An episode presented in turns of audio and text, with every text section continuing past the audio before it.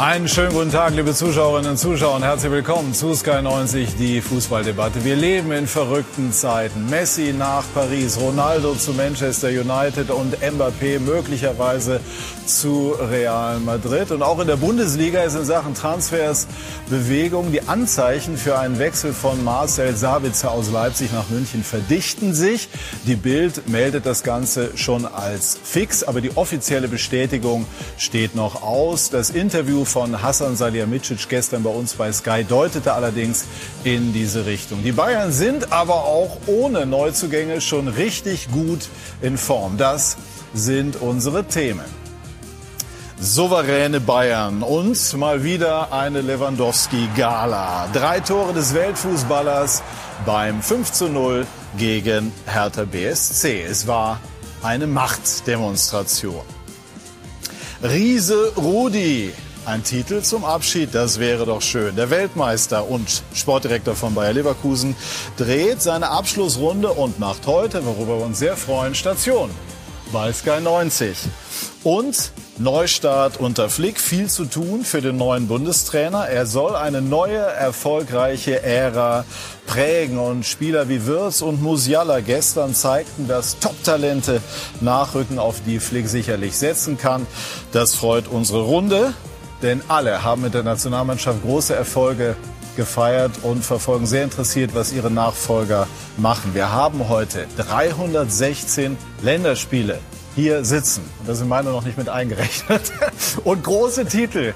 Lothar Matthäus, unser Sky-Experte, Weltmeister okay. von 1990, Europameister 1980, 150 Länderspiele. Er sagt, der Kader der Bayern hat sich jetzt zwei Jahre in Folge verschlechtert. Werden wir nachher auch besprechen. Toni Schumacher, auch Europameister 1980, Doublesieger mit dem ersten FC Köln. 422 Mal lief er alleine für die Kölner auf 76. Länderspiele. Herzlich willkommen, Toni, und Danke. herzlich willkommen, Rudi Völler. 90a Länderspiele, Weltmeister 90. Und er kommt als Tabellenführer hierher. Wir haben ja eben gesagt, Titel Fragezeichen, vielleicht ist der Pokal wahrscheinlicher, aber gelingt möglicherweise nach diesem Traumstart sogar in der Bundesliga in dieser Saison der ganz große Wurf? Also wir freuen uns natürlich, dass wir äh, jetzt äh, sieben Punkte haben aus drei Spielen. Äh, sah auch alles gut aus, vor allem in der Vorwärtsbewegung. Äh, aber wir können es schon gut einordnen. Also wir sind optimistisch, dass wir eine sehr gute äh, Bundesliga-Saison spielen. Am Ende gibt es ja trotzdem bei München, das hatten wir gestern Abend dann auch gesehen was sie für eine tolle Mannschaft wieder haben und auch schon jetzt wieder gut in Form sind. Ja, wir sprechen ausführlich über Bayer Leverkusen, auch über Sie persönlich. Und Toni, lässt der neue Trainer Steffen Baumgart den ersten FC Köln träumen? Naja, so wie sie im Moment spielen, kann man sagen, ja. Und das geht ja in Köln natürlich auch sehr schnell, das Träumen. Äh, aber wenn man den äh, Baumgart an der Seitenlinie arbeiten sieht, da traut sich auch schon kein Spieler weniger zu laufen als er an der an der Seitenlinie. Ne? Also von daher passt das. Wo Rudi und ich, wir haben eben mal kurz darüber gesprochen, der FC hat ja auch schon in der Rückrunde letztes Jahr gar nicht so schlecht gespielt. Es haben einfach die Ergebnisse dann zum Schluss gefehlt. Ne? Ja. Und wir sprechen natürlich über das, Lothar, was wir eben aktuell gehört haben. Also der Wechsel von Marcel Sabitzer zu den Bayern wird immer wahrscheinlicher, bevor Ihre Einschätzung kommt. Kurz die Aussage gestern von Hassan Salihamidzic bei uns am Mikro. Steht Sabitzer ganz oben auf der Agenda? Wir haben uns schon mit dem Spieler beschäftigt. Ja. Das könnte auch finalisiert werden. Könnte ein Thema werden. Also wenn man das so übersetzt, hatte man schon den Eindruck, es geht in diese Richtung. Würde das Lothar für die Bayern Sinn machen? Absolut macht es Sinn, weil ich habe es ja auch schon vor einigen Wochen gesagt, dass der Kader in der Breite mir einiges, da fehlt mir einiges hinten dran. Die ersten 14, 15 Spieler können die Champions League gewinnen, aber es kommen natürlich irgendwann auch auf den FC Bayern Probleme dazu. Die werden nicht vor Verletzungen verschont bleiben. Es wird rotiert, es wird Formschwankungen geben, es wird vielleicht auch mal ein Spieler gesperrt sein, etc. Und da muss man natürlich nachlegen, vor allem wenn es dann K.O.-Spiele sind. In der Bundesliga kann man immer mal so einen Ausrutscher irgendwie wettmachen, aber gerade dann, wenn es zu den K.O.-Spielen geht im Frühjahr, dann brauchst du auch in der Breite einen sehr gut aufgestellten Kader und den hat der FC Bayern vor zwei Jahren auf jeden Fall gehabt. Da ist ein Diago von der Auswechselbank reingekommen, da ist ein Berisic reingekommen, da ist ein Coutinho reingekommen, da war der Martinez noch vier Jahre jünger. Also da waren Spieler da, die im Endeffekt reingekommen sind und funktioniert haben. Heutzutage habe ich das Gefühl, wenn ich dann die Bank ansehe, zwei, drei Spieler, wie auch gestern Koman und Sahne, super, exzellent, Andere Mannschaften würden sich freuen oder Clubs, wenn sie solche Einwechselspieler hätten. Aber was ist dahinter? Natürlich junge Talente, aber sind die dann schon bereit, die hohen Ziele, die man beim Bayern München immer wieder hat, äh, dann eben auch mit diesen Spielern zu erreichen? Ich sehe da doch Schwierigkeiten und deswegen Sabitzer, ein Spieler, der große Erfahrungen in der Bundesliga gesammelt hat, auch international Kapitän bei Red Bull, äh, RB Leipzig ist. Äh, ich glaube, auch er kennt die Bundesliga, er spricht die Sprache und da macht Bayern München keine Fehler, vor allem bei dieser Ablösesumme von circa 15 Millionen, würde ich sagen. Sein Vertrag läuft im nächsten Jahr aus und er ist ganz sicher mehr wie ein Ergänzungsspieler. Er ist ein Spieler, ob er von Anfang an spielt oder reinkommt, der die Qualität hat, äh, Bayern München weiterzuhelfen. Wie sehen Sie es, Toni? Lothar ist der Experte und er hat dann die wichtigsten Punkte alle genannt. Ja, das kann ich nur unterstreichen.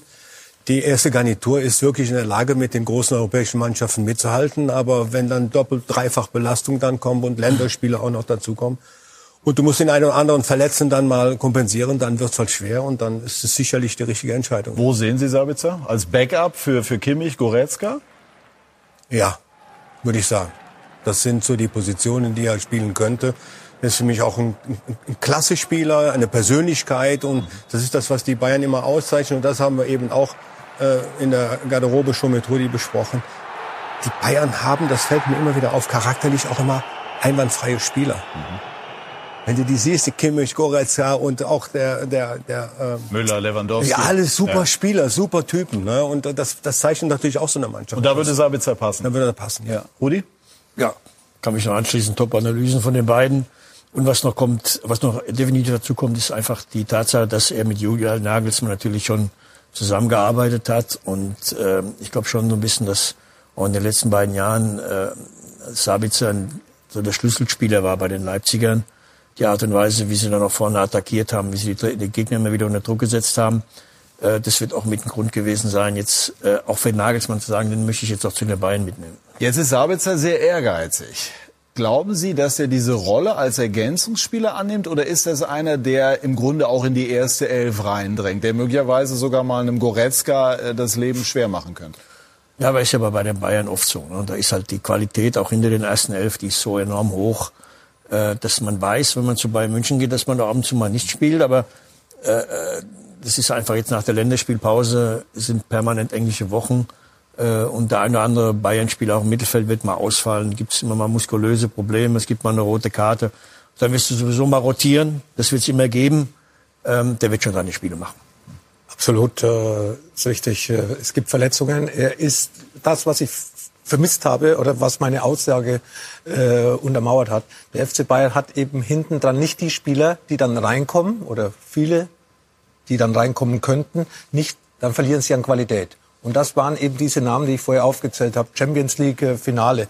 Perisic rausgegangen, Koman gespielt, Perisic reingekommen. Du hast keinen keinen Qualitätsverlust gespürt. Im Halbfinale auch, wo sie da gespielt haben. Äh, das Spiel schien ein bisschen zu kippen. Ich glaube, das war gegen Olympique Lyon.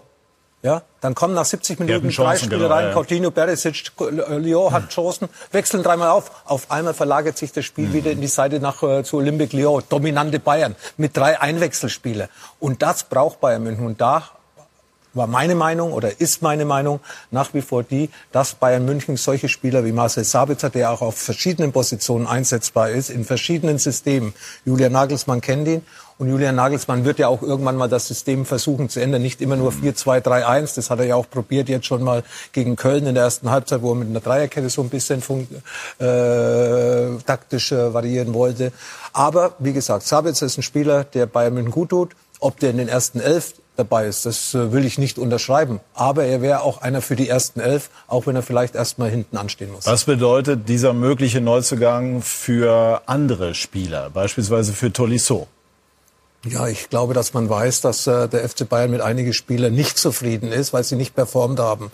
Und Ulisso hat äh, einige gute Spiele gemacht, aber er hat über 42 Millionen Euro Ablöse gekostet vor drei Jahren und äh, war auch häufig verletzt. Und deswegen muss man da auch ein bisschen vorgreifen. Auch Hernandez äh, häufig verletzt gewesen. Bayern München hat ja auch Spieler, die, sagen wir mal, ich glaube, Hernandez hat 52 Prozent seiner Spiele gemacht mhm. äh, äh, für Bayern München, weil er eben eine lange Verletzungsphase hat. Und deswegen muss man ja auch da ein bisschen nachdenken. Goretzka hat häufig muskuläre Probleme gehabt, Rudi hat es gerade erzählt.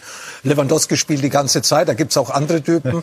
Aber diese Spieler, Koman ist häufig verletzt und deswegen, wie gesagt, ist es ganz wichtig, dass man eben dann so Spieler wie Sabitzer hat, der dann im Endeffekt äh, diese Spieler nicht nur setzen kann, sondern eben seine Qualität in die Mannschaft einbringen kann. Ah, und dieses, dieses, die, äh, die Mannschaft besteht aus elf Leuten, da, von dem können wir uns ja verabschieden. Das gibt's ja schon lange nicht mehr.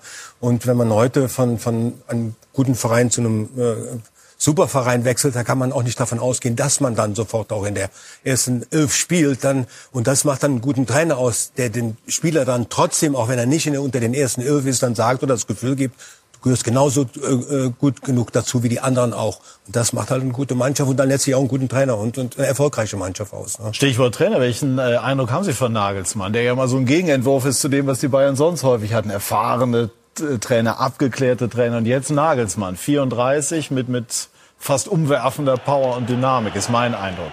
Das hat er ja, hat er ja in, in Leipzig ja auch schon gezeigt. Und äh, jetzt in München auch. Ich denke mal, dass das auch intern in seiner Planung mit vorgesehen war, dass er dann irgendwann mal äh, zu Bayern München geht. Jetzt habe ich heute gelesen, dass auch in seiner persönlichen Planung drin ist, dass er mal die Champions League mit Bayern gewinnt. Also das ist schon ein sehr strukturierter Trainer und das passt jetzt genau in seine Laufbahn rein.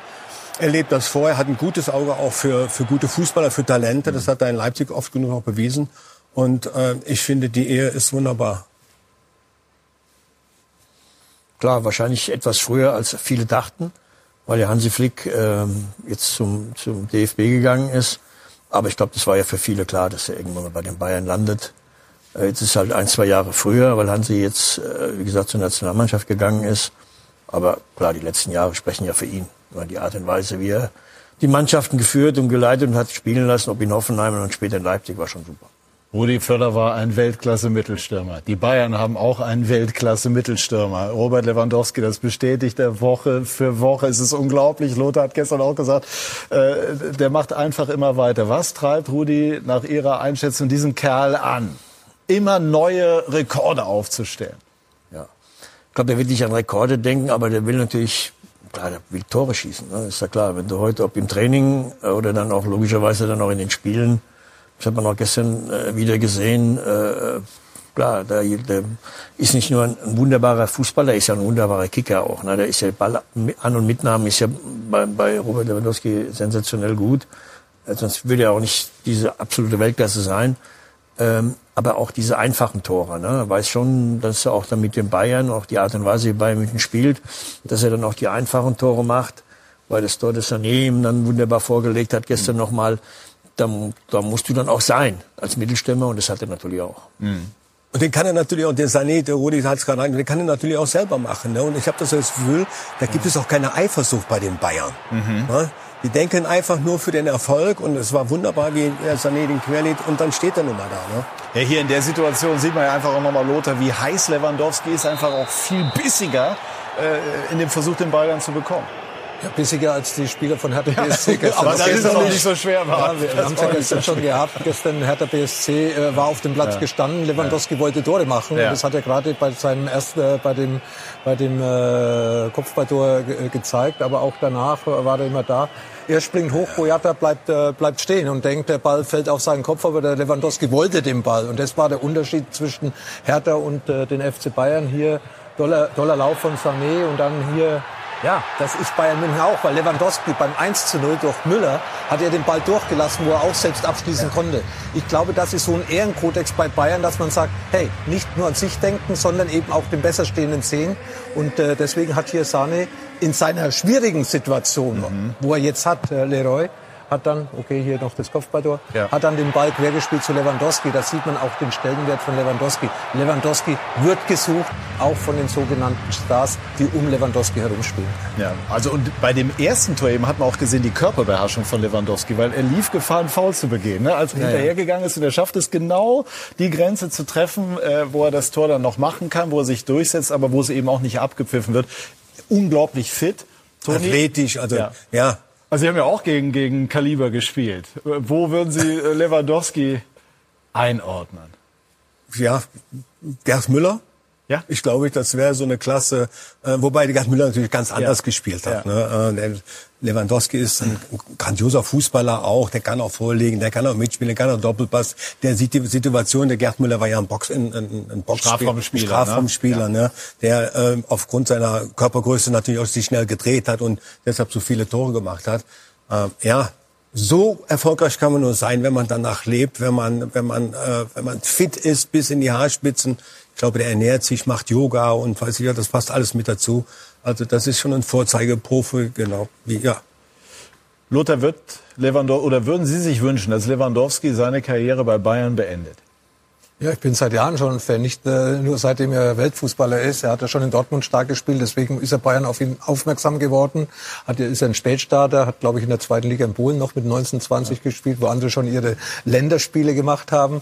Und äh, ja, wäre das Schönste nicht nur für Bayern, sondern auch für die Bundesliga, wenn so ein Spieler wie Lewandowski, Vorbild für viele, äh, für viele Nachwuchskicker, äh, lange bei Bayern München spielen würde und äh, ja, dann zumindest seine große Karriere beim FC Bayern beendet, wo er dann danach hingehen, vielleicht noch mal ein, zwei Jahre äh, aus wirtschaftlichen Gründen, aus Erfahrungswerte, äh, Erfahrungswerte sammeln, das wäre mir egal. Aber ich würde mich, mir schon wünschen, nicht nach England, nicht nach Spanien, nicht nach Italien. Mach hier, weil er weiß ja auch, was er von Bayern München hat. Also Bayern München profitiert ja nicht von Robert, Robert Lewandowski alleine, sondern Robert Lewandowski äh, profitiert auch von dieser tollen Mannschaft und auch von seinen Fans und die ihn ja über alles lieben.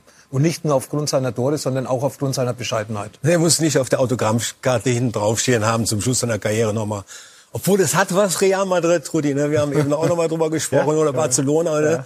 Ja. Das hätte was, aber das wäre natürlich auch ein schönes, eine schöne Karriere, wenn man sagt, ich habe bei Bayern München die größten Erfolge äh, mit gewonnen und dazu beigetragen und hier beende ich auch meine Karriere. Also da kommt aber ein bisschen der Romantiker Toni Schumacher durch. Ja. Ich glaube auch, wie, wie Toni schon sagte, das, das ähnlich, was ja jetzt bei Alaba und vielleicht sogar bei MAP dann am Ende des Tages wird er vielleicht noch zu Real wechseln.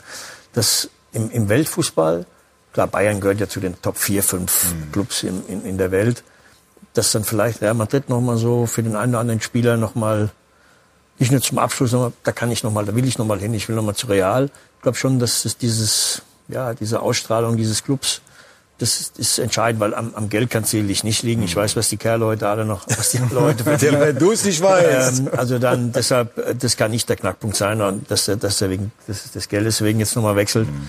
Aber ich glaube schon, diese, diese, diese Aura des, des Clubs Real Madrid, die ist einfach da. Also Sie hätten Verständnis, wenn Lewandowski das nochmal machen würde.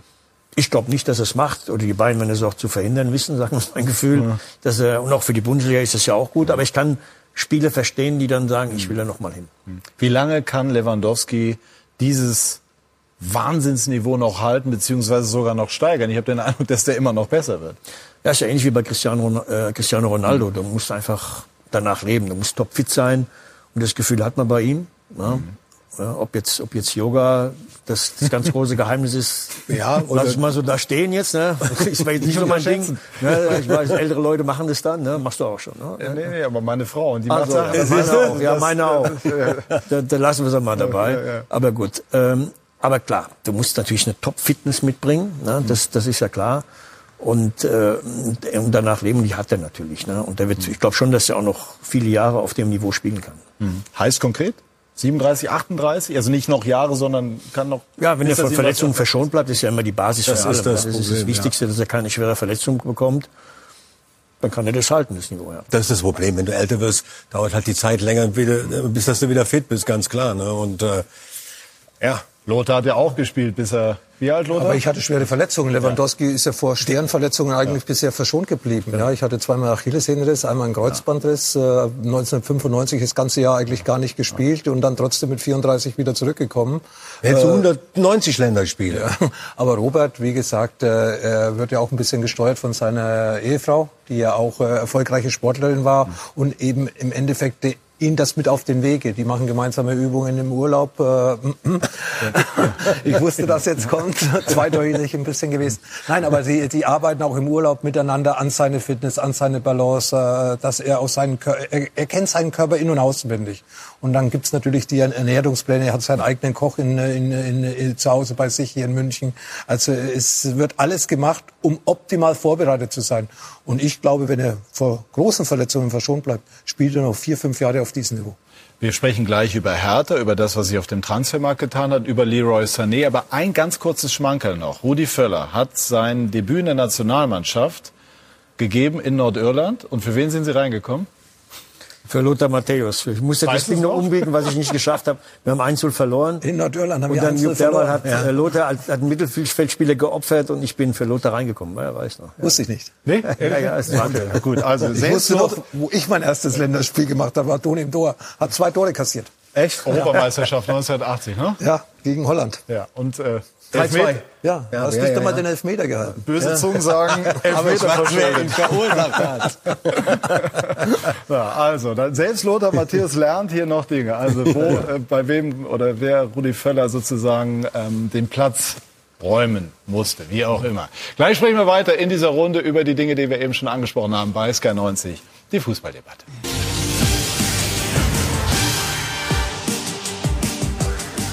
Wir sind zurück bei Sky 90, die Fußballdebatte und wollen jetzt sprechen über Leroy Sané, Toni Schumacher.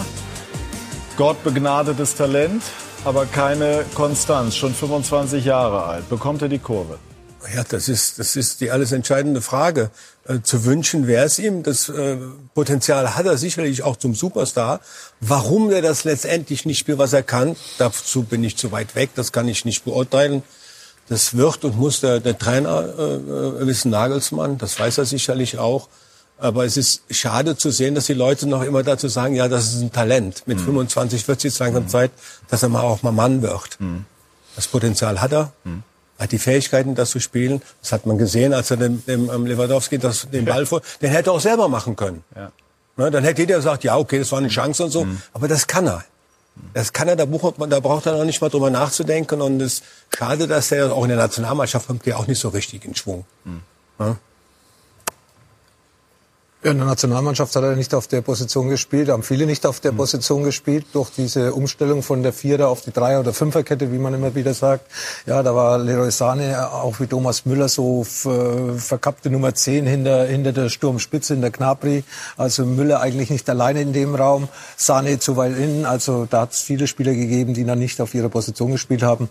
Kann mich nur anschließen, er ist sieben Jahre jetzt dabei im Profifußball, war in England in der Premier League, wo ganz sicher ja auch nicht so einfach ist für einen jungen Spieler, hat sich meiner Meinung nach vielleicht jetzt nicht für die Öffentlichkeit voll durchgesetzt, aber hat auch viele Tore gemacht, viele Vorlagen, auch in seiner ersten Saison, wo er mit einer schweren Verletzung nach München gekommen ist, mit einem Kreuzbandriss, hat er auch zwölfmal getroffen, zehn Vorlagen gegeben. Also von den Zahlen her hat er eigentlich, würde ich sagen, die Erwartungen erfüllt. Natürlich hat man immer hohe Erwartungen an so einen Spieler, aber er muss jetzt den Durchbruch schaffen, nicht nur ein Spieler des FC Bayern zu sein, sondern ein Spieler, der mit seinen Qualitäten auch den Unterschied auf, höhen- auf den höchsten Niveau machen muss. Die Fähigkeiten hat er. Er ist schnell, er ist dribbelstark, er hat eine gute Übersicht, wie Toni das gerade gesagt hat, bei dem, äh, bei dem Zuspiel zu Lewandowski.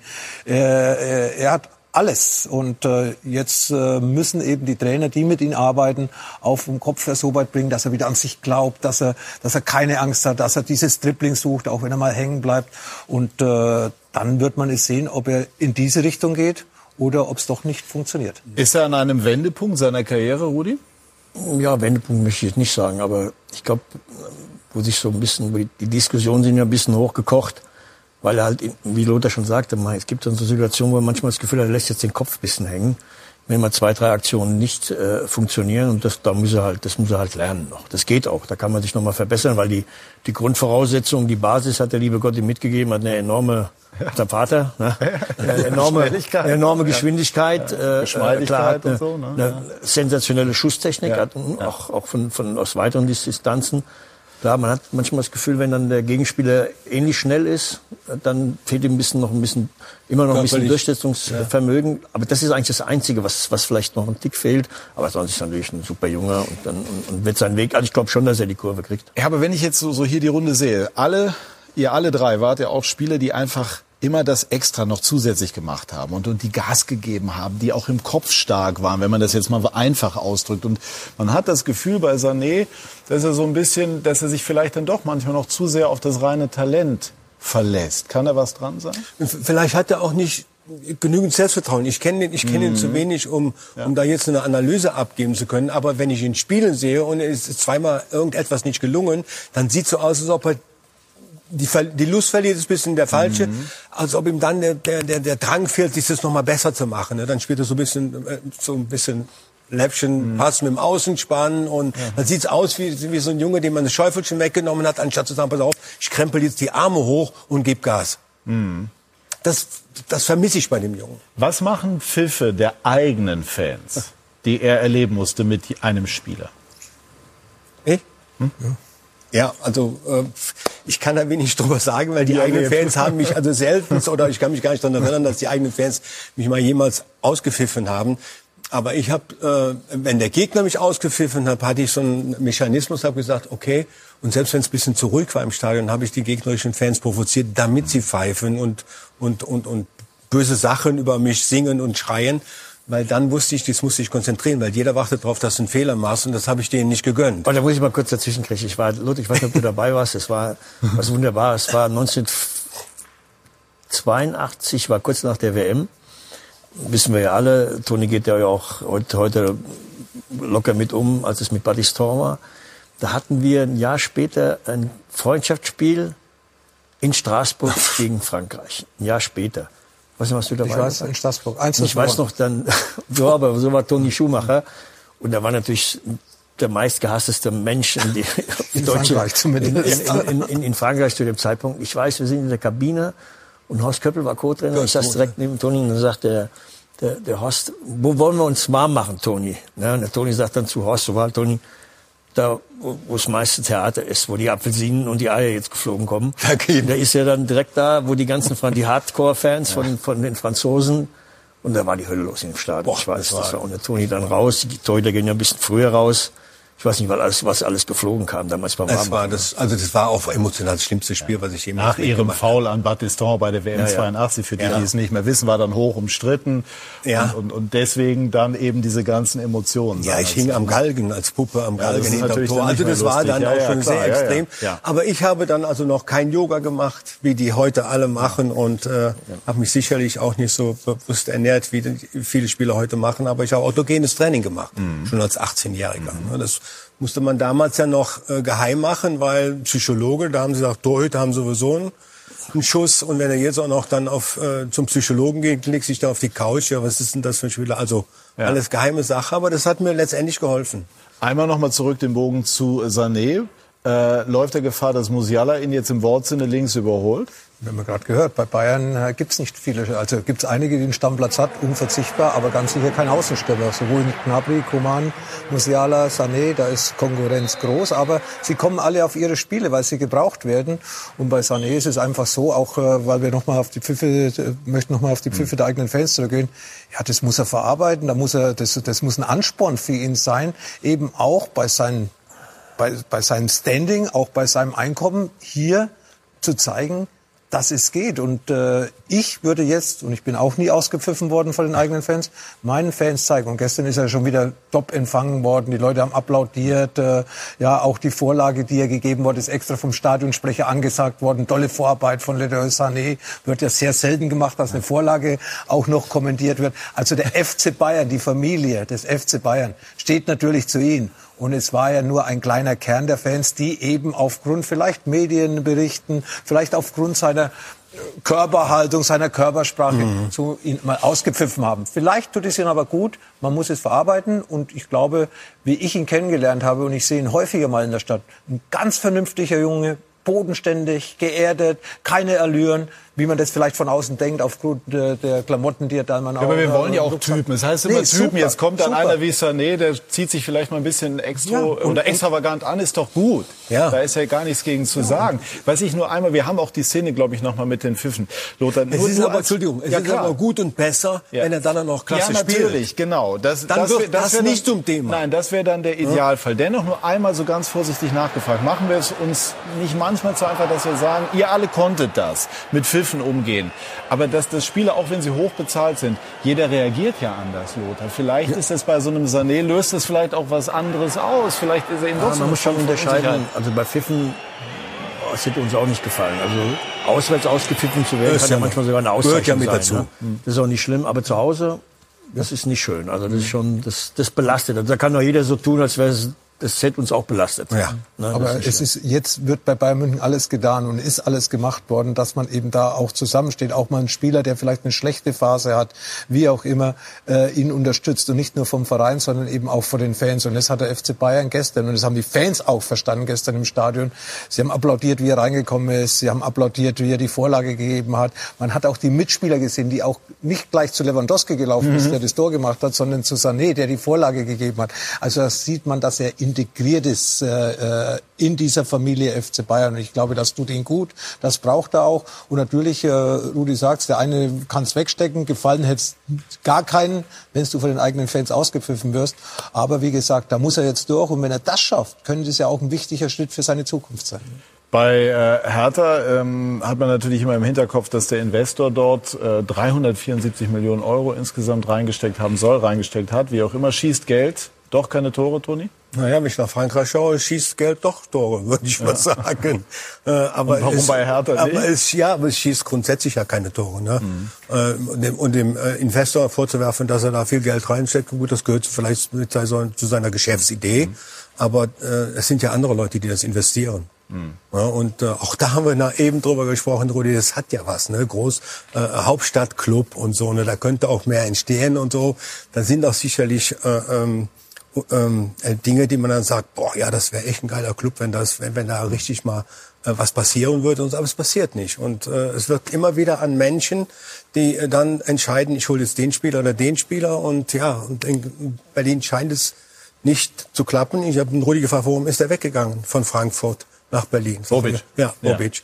Dann hat er gesagt, ja, ja, die, die Familie ist da und so. In Frankfurt hat er einen riesen Job gemacht. Das muss man ja sagen. Und jetzt kommt er nach Berlin und äh, ja, vielleicht braucht es auch sicherlich noch mehr Zeit. Die Zeit ist bei den Fans, bei den bei den Anhängern natürlich äh, nicht so vorhanden. Die wollen, die wollen auch mal Erfolge sehen. Aber es sieht im Moment äh, nicht so gut aus, wenn man ganz unten steht und äh, haben noch nicht gut gespielt. Lothar hat eben gesagt, wir haben ja überhaupt keine Gegenwehr. Da, da, da wollte keiner den Ball haben, da wollte keiner gegen den Lewandowski angehen und so, das, da, oder dagegen aufstemmen oder, oder sich dagegen wehren. Nichts hat man gesehen und so, und das ist bitter. Rudi. Also es ist ja kein Vorwurf an den Investor, dass er das Geld investiert. Die Frage lautet jetzt im Moment, warum das Geld, das man zur Verfügung hat, das geht nicht immer eins zu eins, das weiß ich auch. Und dennoch schaut man mal drauf und sagt, naja, letzter war sicherlich nicht das Ziel. Ja, es war jetzt auch letztes Jahr nicht, äh, auch, auch, auch, Auch nicht so berührend, doll. ne? Ähm, aber jetzt sollte man, glaube ich, auch äh, nicht den, den Fehler machen, jetzt nach zwei oder drei Spielen jetzt schon äh, ein Fazit ziehen. Hatte ich, ob jetzt im Positiven wie bei uns oder auch bei anderen im Negativen. Wir hatten es auch schon, dass die ersten Spiele mal nicht so gut laufen.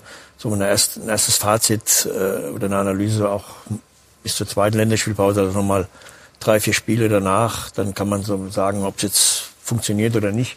Ich glaube, es ist auch ein bisschen zu früh. Und auch, ich meine, gegen Bayern, ähm, auch wenn sie die ersten beiden Spiele haben sich noch ein bisschen schwer getan. Äh, jetzt haben wir das Gefühl, sie kommen langsam wieder ins Rollen.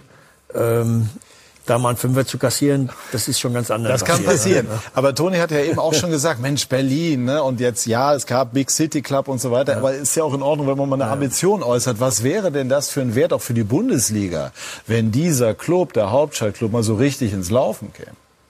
Ja, ja das sind, ich glaube, das sind wir uns alle einig. Das ist ja schon seit vielen Jahren so ein bisschen äh, die Idee, dass vielleicht bei Hertha das dann äh, mal weiter nach oben geht. Wird man sehen. Klar, im Moment sieht's nicht danach aus, aber wie gesagt, man sollte erst einmal abwarten, wie die nächsten Wochen laufen. Äh, äh, vielleicht holen sie auch noch was jetzt die Tage, dass es ein bisschen besser wird. Lothar, warum läuft's nicht bei Hertha, obwohl man äh, ja doch einiges an Geld auch in der vergangenen Saison investiert hat. Und jetzt ist mit Kunja ein Spieler abgegeben worden, der schwierig ist, der aber schon für besondere Dinge stand. Entwickelt sich Hertha jetzt langsam wieder in eine bodenständigere Richtung? Umbruch im Umbruch, würde ich sagen. Okay. Natürlich auch Freddy Bobic geschuldet. Freddy Bobic will eine Mannschaft zusammenstellen, die charakterlich zusammenpasst. Die wollen keine Künstler, auch Kunja, toller Spieler, hat mir bei Leipzig gefallen, hat mir bei der brasilianischen Olympiamannschaft gefallen, hat mir auch bei Berlin sehr gut gefallen.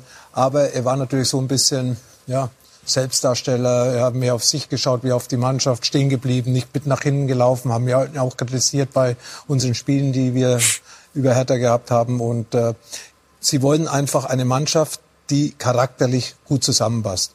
Kunja und äh, der Stürmer da, der, wie heißt er wieder?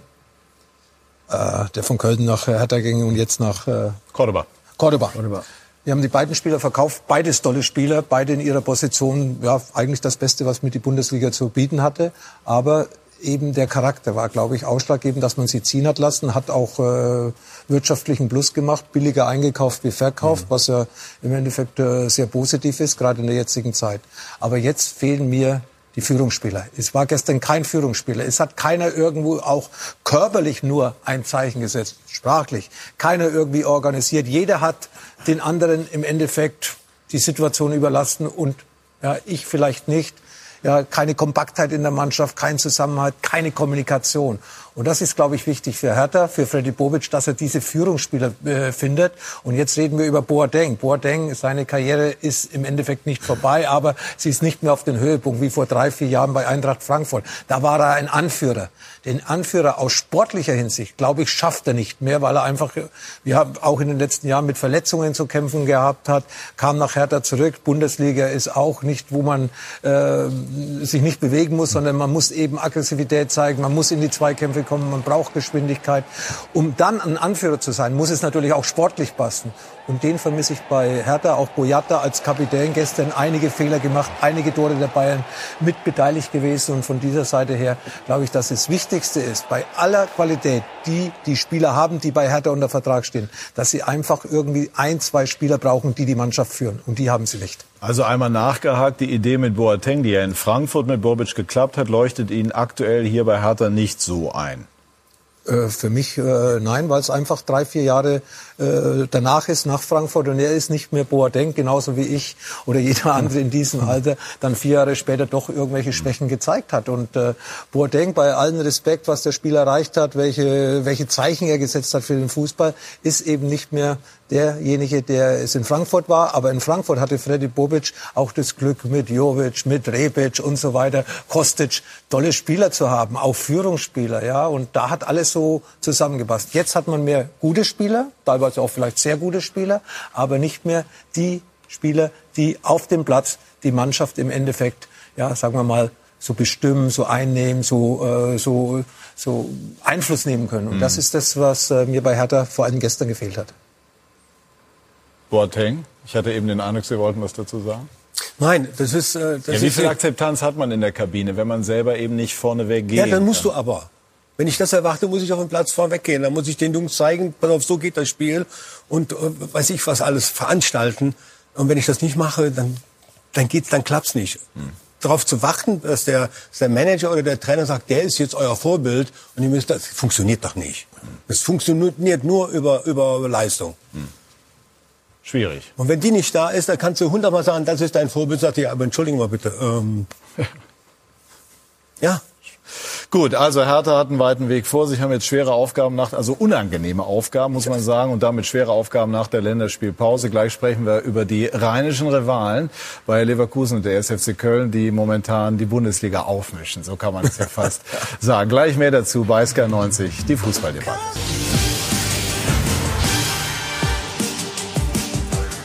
Wir sind zurück bei SK90, die Fußballdebatte, sprechen gleich über Bayer Leverkusen und den ersten FC Köln, vorher aber noch über die etwas noch größere Fußballwelt. Wenn man mal so diese Namen durchgeht, Messi, Paris, Ronaldo nicht zu City, sondern zu United, Mbappé, möglicherweise zu Real Madrid verkolportierte 170 Millionen und das in Corona-Zeiten. Rudi, sind denn da alle verrückt geworden?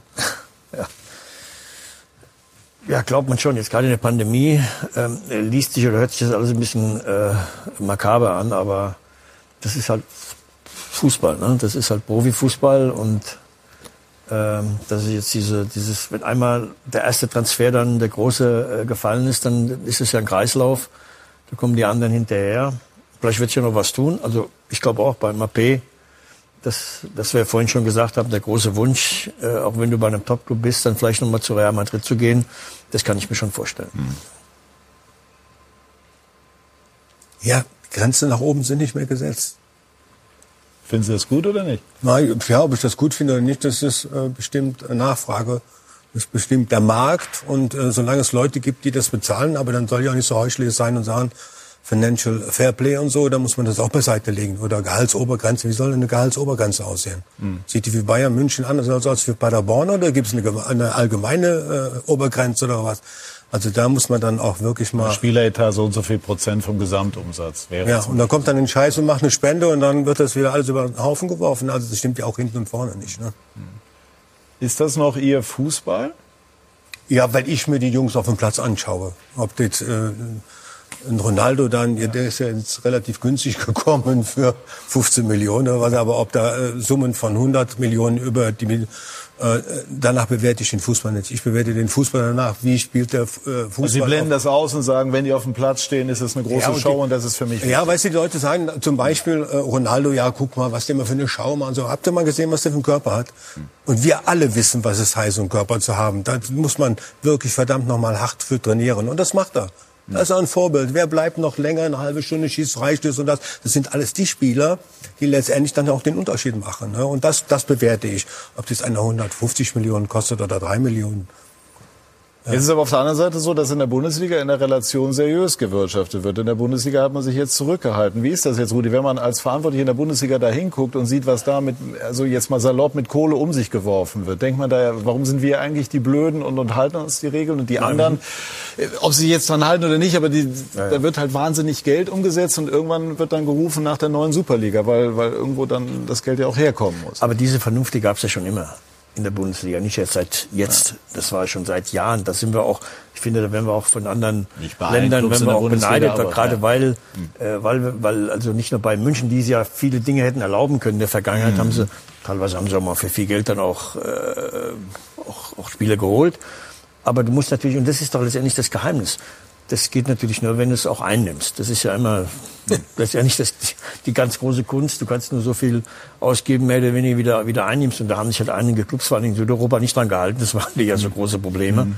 Äh, bei den Engländern ist es dann ein bisschen anders. Ähm, und das ist, das ist die Basis. Und da bin wir, glaube ich, bei, von vielen anderen Ländern und Verbänden, werden wir schon beneidet, dass wir da vernünftig mhm. mit umgehen.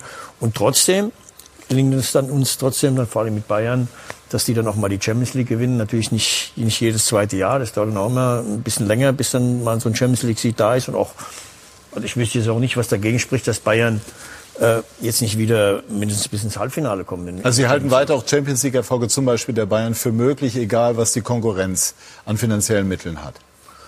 Ja, nicht egal, aber es ist immer möglich. Das hat doch die Vergangenheit schon gezeigt. Mhm. Ne, man ist ja nicht diese, diese, diese, diese Wechsel und diese Summen, die jetzt äh, geflossen sind und vielleicht noch fließen werden. Die gab es ja schon vor vier, fünf, sechs Jahren. Und trotzdem hat es Bayern geschafft, international mithalten zu können. Und es wird auch die nächsten Jahre so sein. Jetzt wird spekuliert, Lothar, dass, Stichwort Dominoeffekt, für den Fall, dass Mbappé zu Real gehen sollte, dann äh, dieses Geld äh, weitergereicht werden könnte an Borussia Dortmund und Haaland dann zu Paris äh, Saint-Germain wechsele. Halten Sie das äh, für möglich? Das wäre ja dann aus Bundesliga-Sicht der größte Transferhammer und kein erfreulicher. Ja, ich kann mir nicht vorstellen, dass Haaland in den nächsten drei Tagen noch äh, nach äh, Paris wechseln wird. Ja, die haben ja eine tolle Offensive. Der Domino-Effekt ist ja eigentlich Messi zu Paris und Mbappé dann zu Real Madrid. Und äh, Real Madrid, äh, okay, wir wissen ja, was die spanischen Vereine für Probleme haben, speziell Barcelona, aber auch Madrid ist ja jetzt nicht so, dass sie das Geld auf, äh, auf der Habenseite auf der Bank haben. Das sind eben ist eine andere Philosophie, eine andere Mentalität. Rudi hat es gerade erzählt. Die Engländer haben natürlich andere Fernseheinnahmen. Dadurch können sie ein bisschen äh, aus, aus mehr schöpfen wie die deutsche Bundesliga. Übrigens Bayern München hat auch einen Transfer mit Hernandez gemacht, 80 Millionen für einen Defensivspieler. Der geht dann für mich auch schon in diese, in diese, in diese Region. Ja, wenn das Geld da ist, und da bin ich auch ein bisschen auf Toni, es ist irritierend, natürlich gerade in der jetzigen Phase. Andererseits, wenn es äh, ein Scheich, ein Oligarch oder wer auch immer ausgeben will und kann und äh, es wird das Financial Fair Play irgendwie umgangen, ja, dann ist es in Ordnung. Ich schaue mir auch gern Musiala an gestern, der, der 60 Minuten da Fußball zelebriert, äh, zelebriert hat mit einer Leichtigkeit, mit so angenehm. Letzte Woche war ich in Leverkusen, Leverkusen überragend gespielt, mit Geschwindigkeit über die Flügel gekommen. Das ist für mich Fußball. Und natürlich irritiert es, aber wie gesagt, das Geld ist anscheinend da.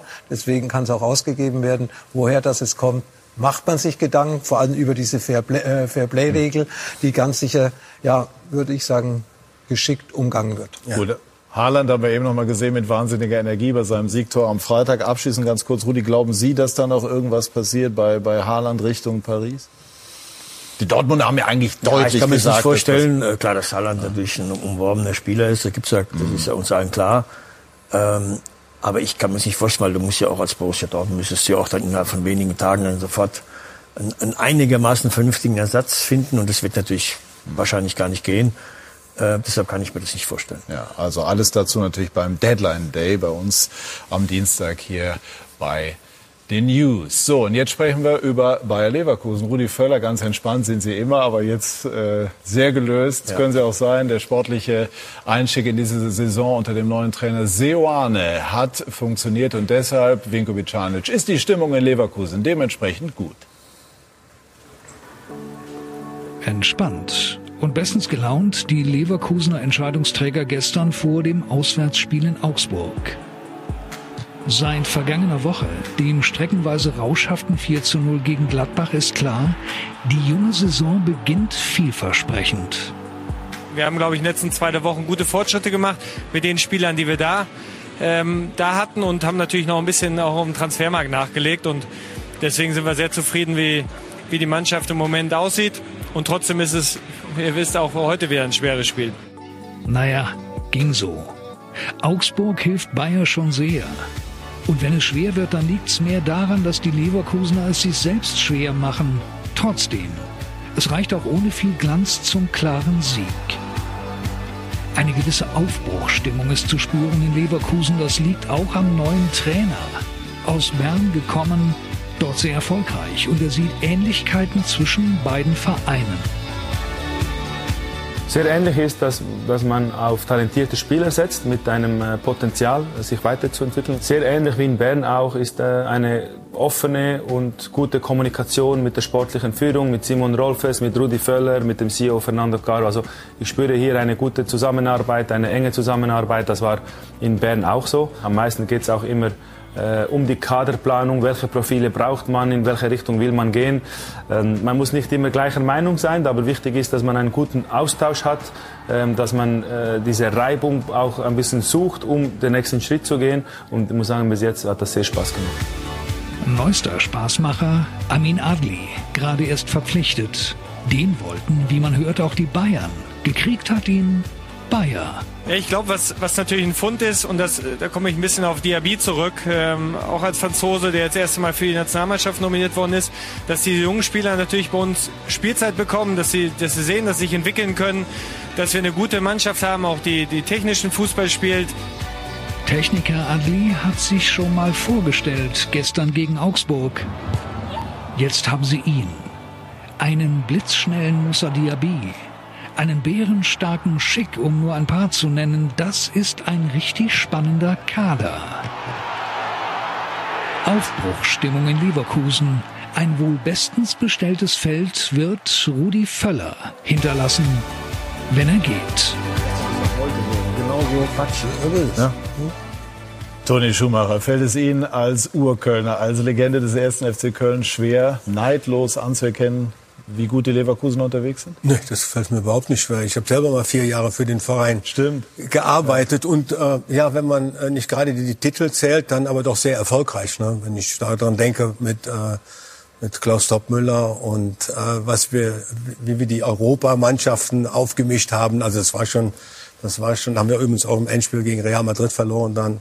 Ich war Glasgow, Spiel, Glasgow war es, ne, Rudi. Also das war eine gute Zeit und man muss äh, Neid gibt's bei mir nicht.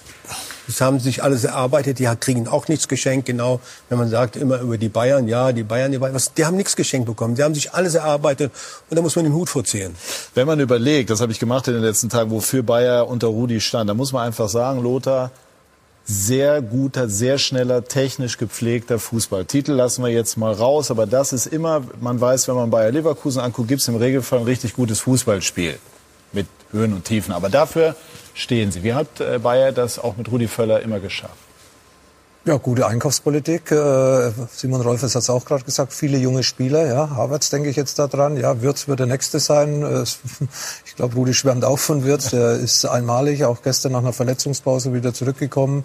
Auch gleich wieder bei den Torschützen dabei gewesen. Übrigens gestern mit einer unveränderten Mannschaft gegenüber München-Gladbach gespielt, glaube ich. Ne? Und äh, ja, das ist auch am Anfang der Saison wichtig, dass du so deine ersten elf, 13 findest. Ja, die Auswechslungen waren ähnlich auch wie gegen München-Gladbach. Ja, oh, Amiri ist reingekommen, Wirtz ist gestern reingekommen und so weiter und so fort. Also wie gesagt, da sieht man, dass äh, sehr viel Ruhe da ist. Ja, erstens mal hat man seine Mannschaft gefunden und äh, ich habe immer Leverkusen gern angeschaut. Die waren leider nicht immer konstant mhm. genug, um vielleicht mehr zu erreichen. Aber es war immer ein Spektakel. Leverkusen natürlich sehr stark nach vorne orientiert. Zurzeit stehen sie stärker in der Defensive.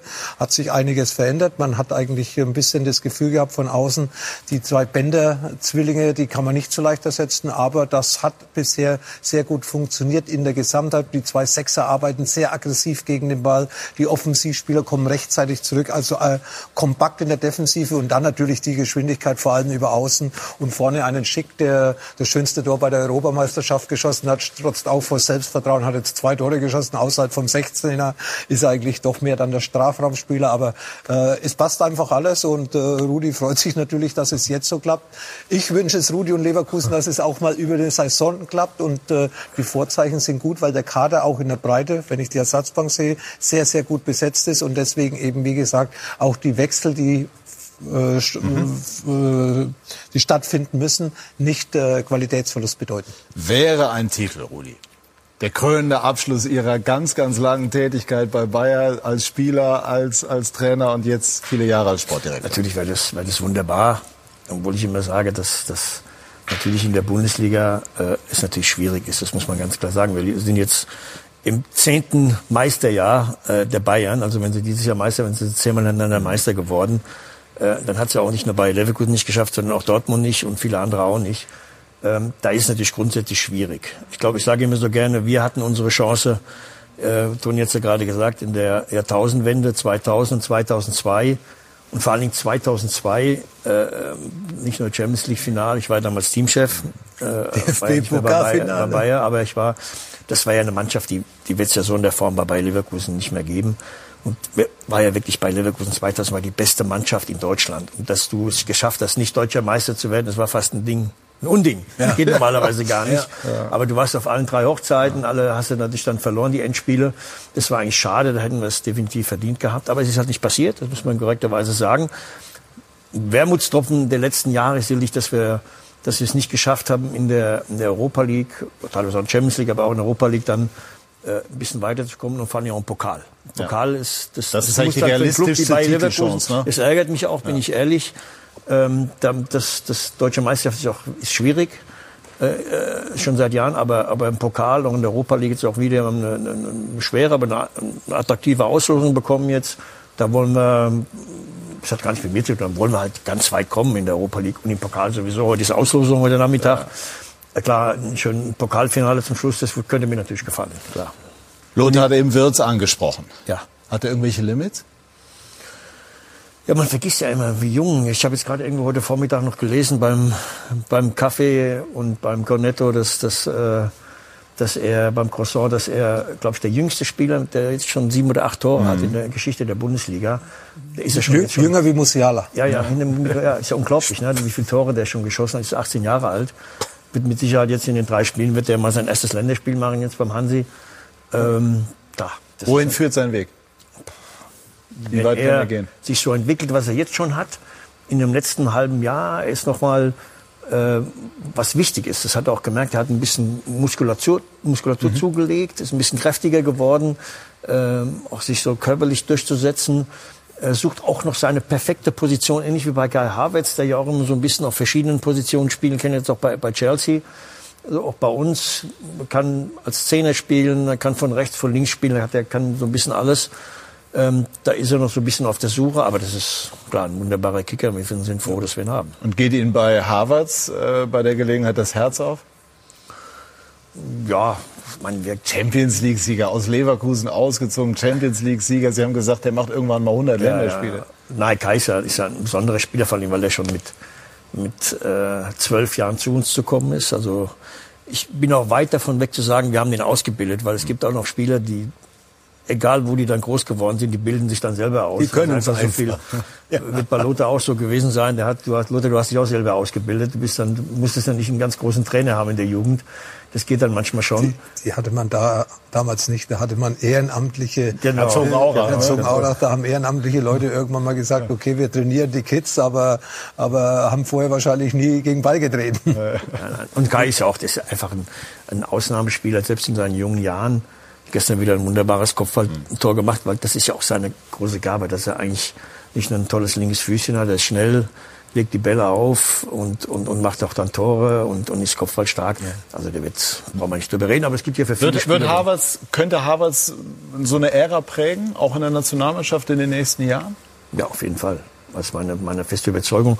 So, ich glaube schon, dass die etwas Älteren jetzt, die noch dabei sind, die werden ja spätestens nach der äh, äh, EM in, in Deutschland vielleicht schon einige jetzt nach der WM Katar, aber nach der Europameisterschaft wird der eine oder andere Ältere dann definitiv aufhören. Dann kommt diese neue Generation nach. Äh, da muss man schauen, da wird der Kaiserlich dann der, der Fixpunkt sein. Da bin ich fest von überzeugt. Gut, abschließend äh, zu, zu Bayer. Ähm, der neue Trainer, Sioane, macht wie gesagt, alles jetzt noch, noch erste Beobachtung, aber dennoch macht es schon einen guten Eindruck, sehr, wirkt so sehr abgeklärt, finde ich. Äh, ist er vielleicht das Mosaiksteinchen, was gefehlt hat?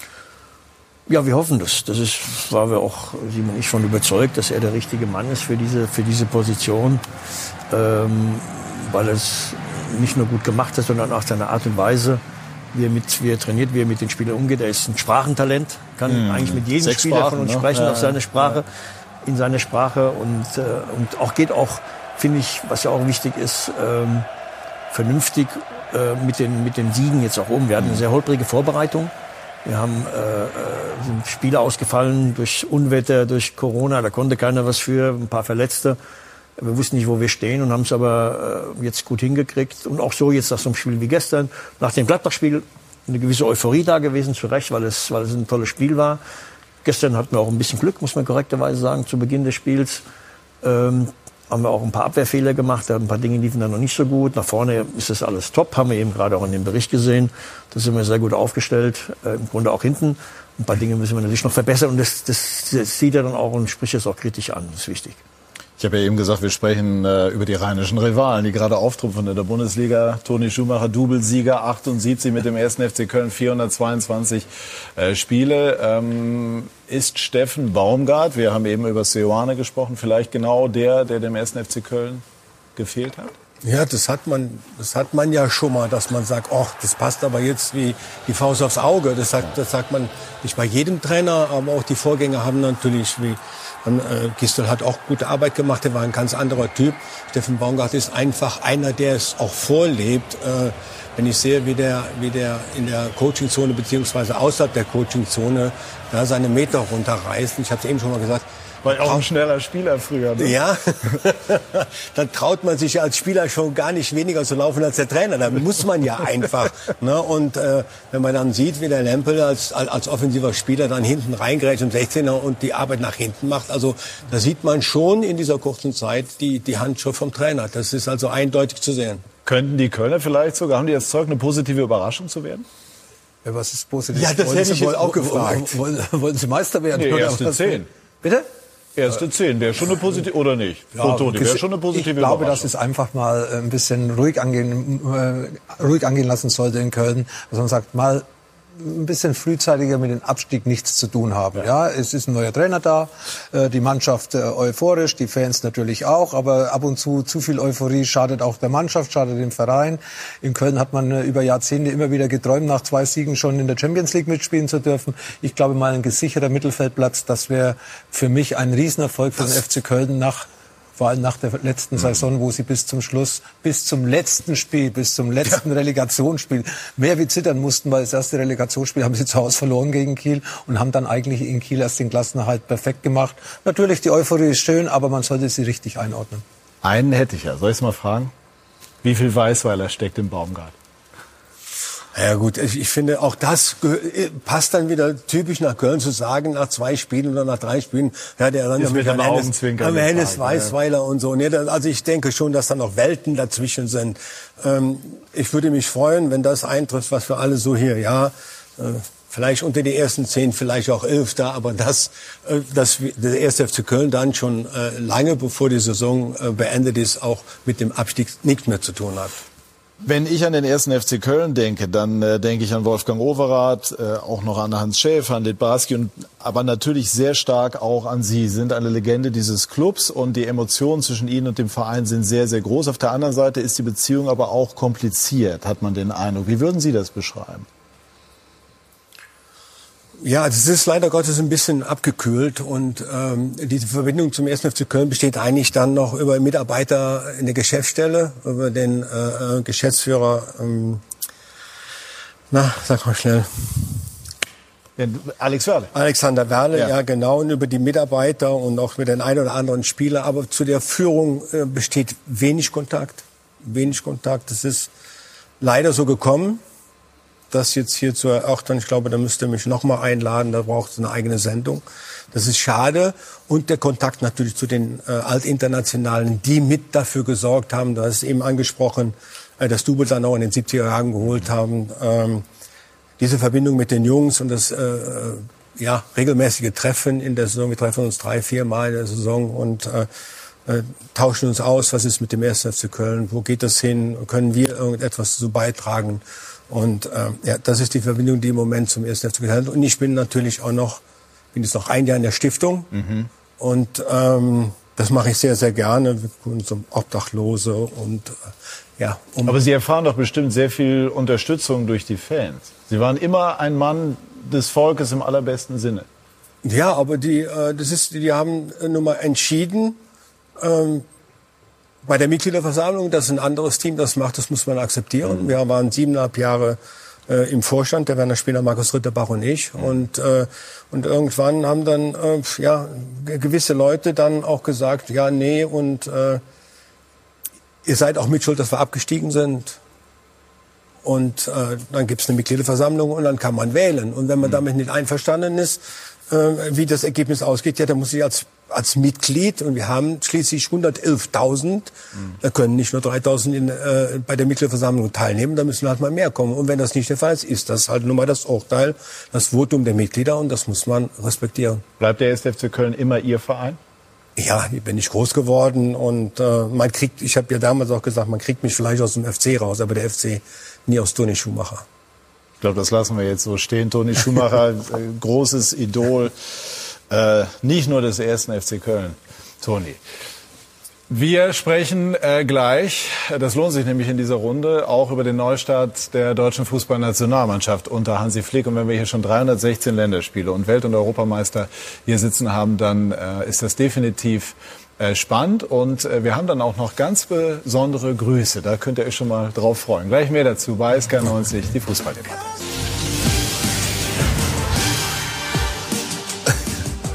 Wir sind zurück bei SK90, die Fußballdebatte. Und ähm, ich äh, gebe Ihnen mal an die Hand, dass äh, die drei Herren hier in einem Weltmeisterschaftsfinale gemeinsam auf dem Platz standen. Und das war 1986, Lothar. Welche Erinnerungen gibt es noch?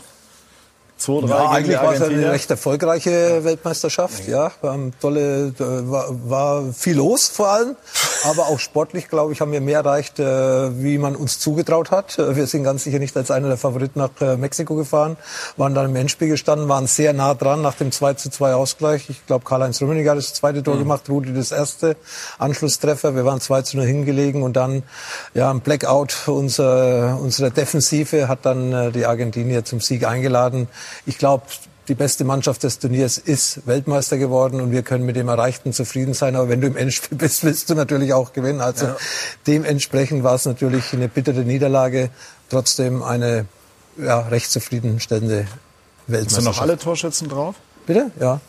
So einige Von zumindest. den Argentiniern? Ja. Gegen Argentinien? Ja, uns ist sowieso. Aber Argentinien, Maradona hat keins gemacht. ja. Nee. Ja, dritte ist da, glaube Bodo Chaga ist klar. Valdano hat eins Valdano. gemacht. Genau. Dann und dann Das der, zweite eine das Innenver war der Innenverteidiger Brown, mit dem ne? Kopf. Brown. Genau. Brown. So. Ja, wenn ich mitgespielt hätte im Spiel, wären wir sehr wahrscheinlich auch Weltmeister geworden. Warum?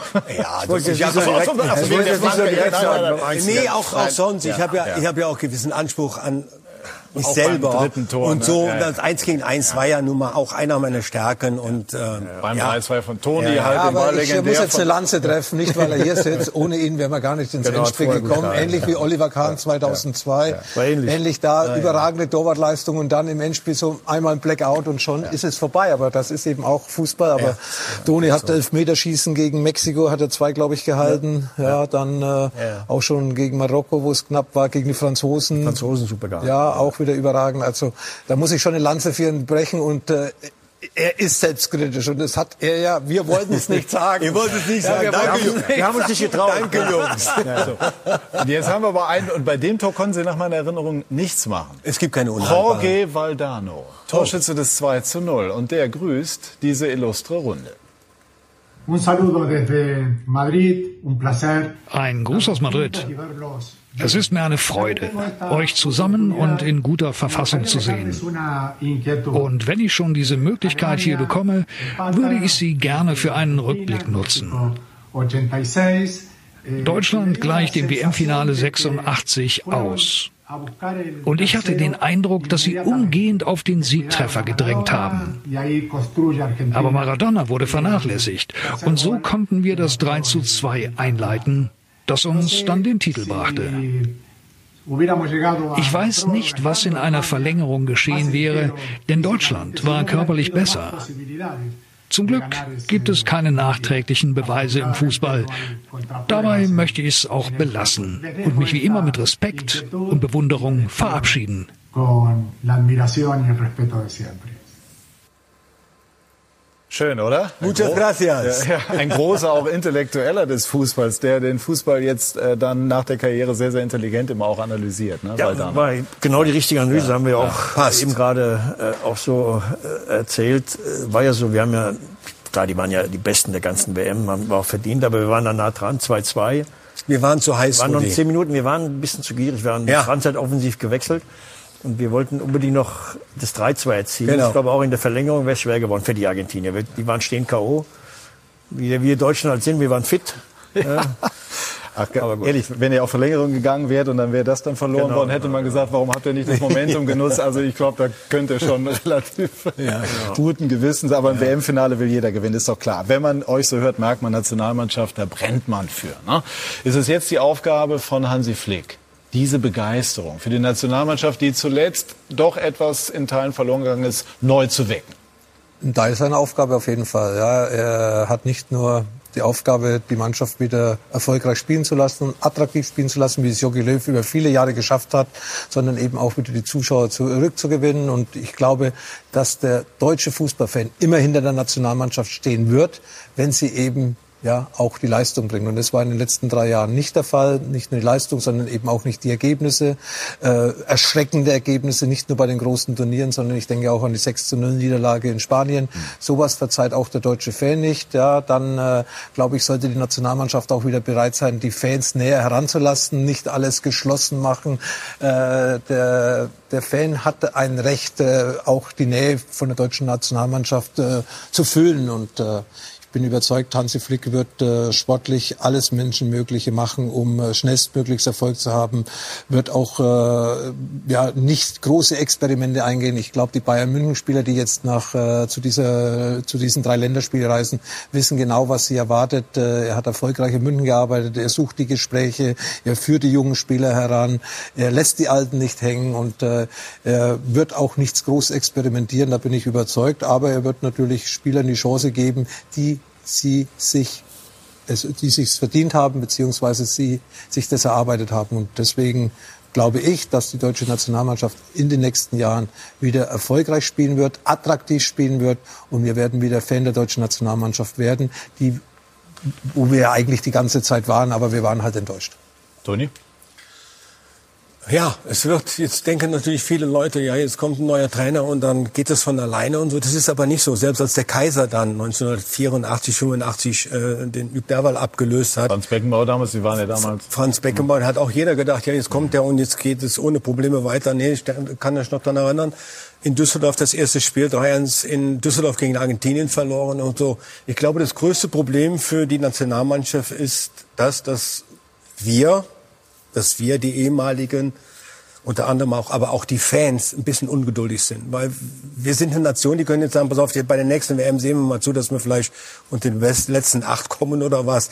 Da sind wir ja schon verwöhnt. Und wenn wir irgendwo bei einem Turnier aufschlagen, dann sagt natürlich auch jeder, und auch zu Recht, dass, äh, nach dem, was wir in der Vergangenheit alles geleistet haben, ey, die müssen mindestens in die letzten vier, die besten so vier sind kommen. Sie ja auch reingegangen. So sind, ja, die sind ja auch, und der Luther ein ganz wichtiges Früher brauchte doch keiner sich Sorgen zu machen, dass keine Zuschauer ins Stadion kommen.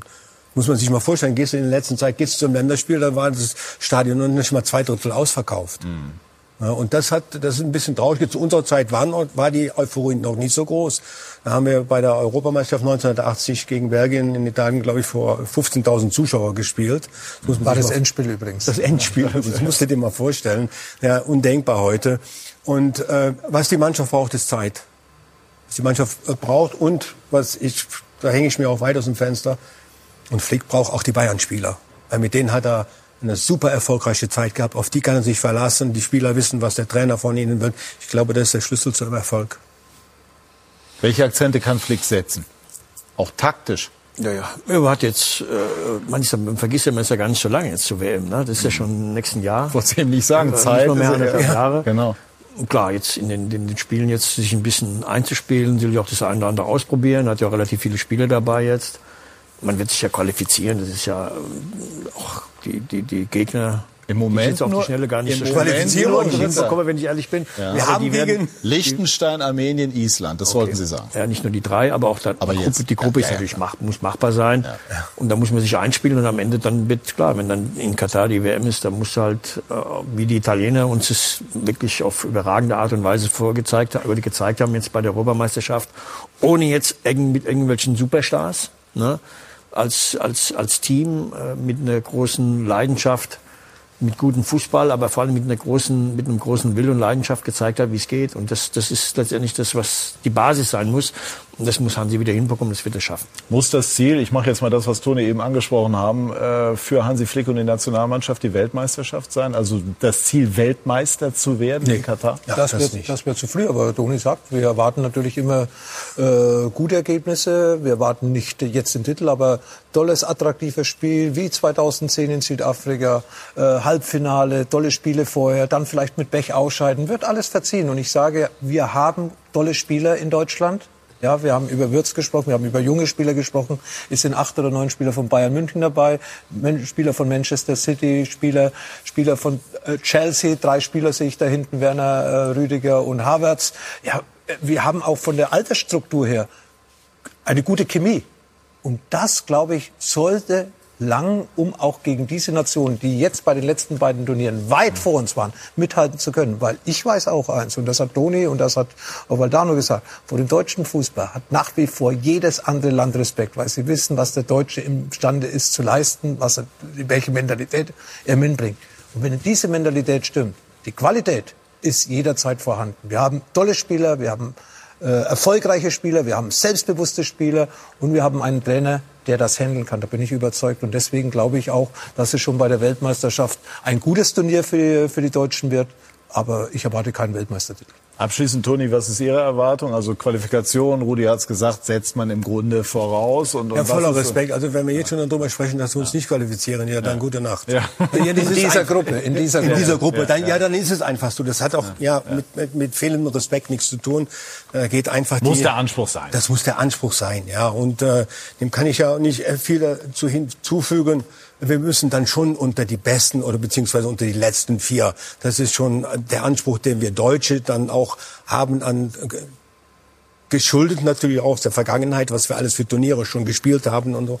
Da kann man nicht sagen, oh ja, mal gucken und so, das geht nicht. Gut, also die deutsche Fußballnationalmannschaft in den kommenden Wochen im Einsatz gegen Liechtenstein, Armenien und Island. Und äh, wir haben heute weiterhin auch viel Spaß, äh, viel Sport und Spaß im Programm. Und zwar haben wir auf Sky Sport F1 den großen Preis von äh, Belgien beispielsweise, also die Formel 1. Wir haben die zweite Fußball-Bundesliga, unter anderem mit der Partie zwischen St. Pauli und dem, das kann man ruhig sagen, Überraschungstabellensführer Regensburg. Ja, Regensburg, Ja, vier Spiele, zwölf Punkte. So ist es. Letzte Woche noch 4 zu 1 gegen Schalke 04 gewonnen. Genau, also zweite Liga ein hartes Pflaster, das erleben die Traditionsvereine im Moment. Und ähm, wir haben die Bundesliga dann Sonntag die Show. Nele Schenker freut sich in der zweiten Bundesliga unter anderem auf sie. Die anderen Sachen haben wir Ihnen an die Hand gegeben. Wir haben noch das Zitat des heutigen Tages. Und es kommt von Lothar Matthäus, die große Zeit von Prince, von Prince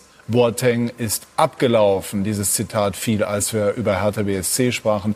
Ansonsten haben wir jetzt eine sehr bunte und äh, weite Reise durch die Welt des Fußballs unternommen. War eine super muntere Runde. Vielen herzlichen Dank. Und Ihnen, liebe Zuschauerinnen und Zuschauer, vielen Dank für Ihr Interesse. Bleiben Sie hier bei Sky. Schönen Sonntag noch. Tschüss und auf Wiedersehen.